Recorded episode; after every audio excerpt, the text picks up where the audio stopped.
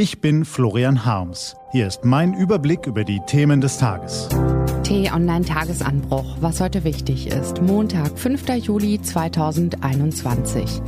Der Klimaschutz ist die wichtigste Aufgabe unserer Zeit. Die Parteien haben unterschiedliche Antworten.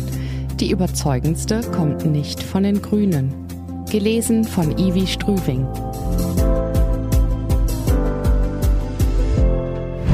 Es geht ums Überleben. Rekordhitze entfacht in Nordamerika ein Inferno mit brennenden Ortschaften. Eine Jahrhundertdürre stürzt Madagaskar in eine verheerende Hungersnot.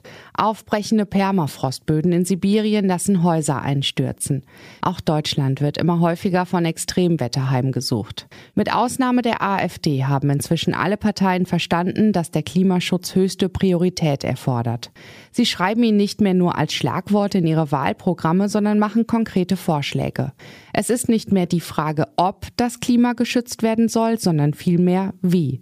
Auf den letzten Metern ihrer Amtszeit hat die amtierende Bundesregierung die gesetzlichen Klimaschutzziele massiv verschärft. Bis 2030 soll Deutschland seine Treibhausgasemissionen um 65 Prozent im Vergleich zu 1990 drosseln. Bis 2045 soll unser Land komplett treibhausgasneutral sein.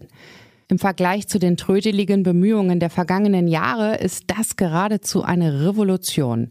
Ermöglicht wurde sie von der Jugendbewegung Fridays for Future, den Appellen von Wissenschaftlern, der internationalen Klimaschutzdiplomatie, dem bahnbrechenden Urteil des Bundesverfassungsgerichts und vor allem einem gewandelten Bewusstsein in der Bevölkerung.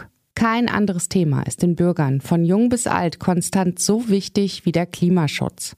So gesehen haben die Grünen ihr wichtigstes Ziel längst erreicht.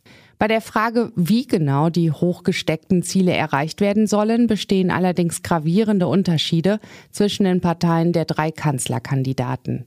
Deshalb lohnt sich ein Blick auf die jeweiligen Pläne. Die Grünen mit Annalena Baerbock an der Spitze wollen bis 2030 aus der Kohle aussteigen und bis 2025 weitere 1,5 Millionen Dächer mit Solaranlagen pflastern. Der CO2-Preis soll für Benzin, Heizöl und andere fossile Stoffe schneller steigen und schon übernächstes Jahr 60 Euro betragen. Im Gegenzug soll die EEG-Umlage und damit der Strompreis sinken. Jeder Bürger soll ein Energiegeld erhalten. Je weniger CO2 man verbraucht, desto mehr.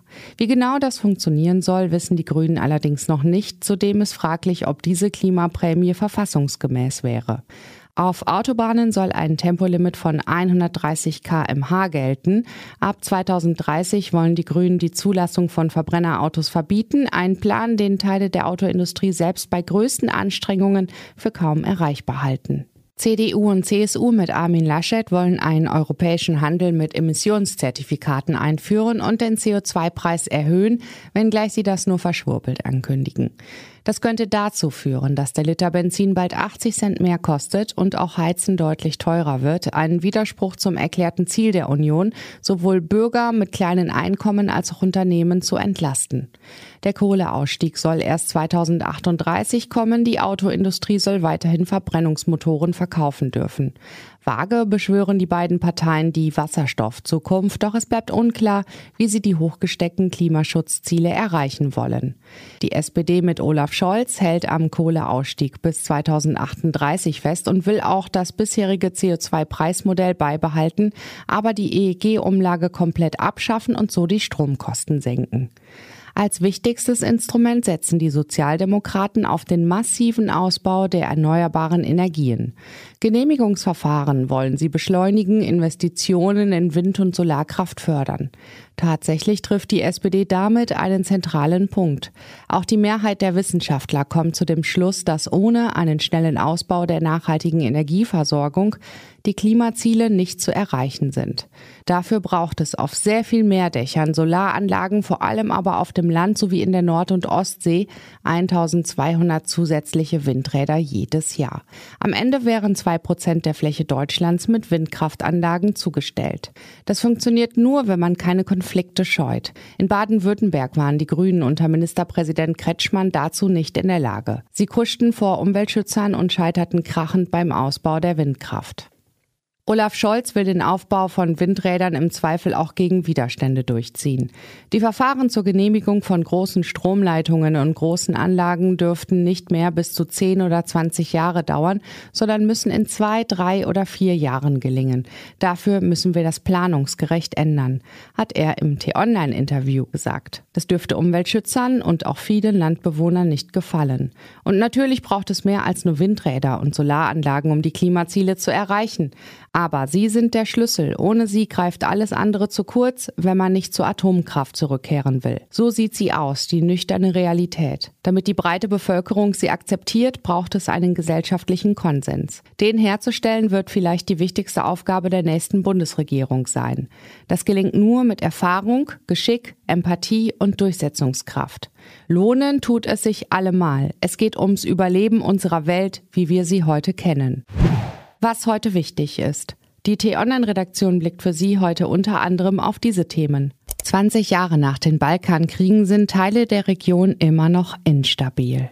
Populisten setzen auf die nationale Karte und China versucht, die Staaten auf seine Seite zu ziehen. Heute will Kanzlerin Angela Merkel auf dem virtuellen Westbalkan-Gipfel gegensteuern. US-Präsident Joe Biden hat am amerikanischen Nationalfeiertag eine Rede gehalten, die mit großem Zinnober angekündigt wurde.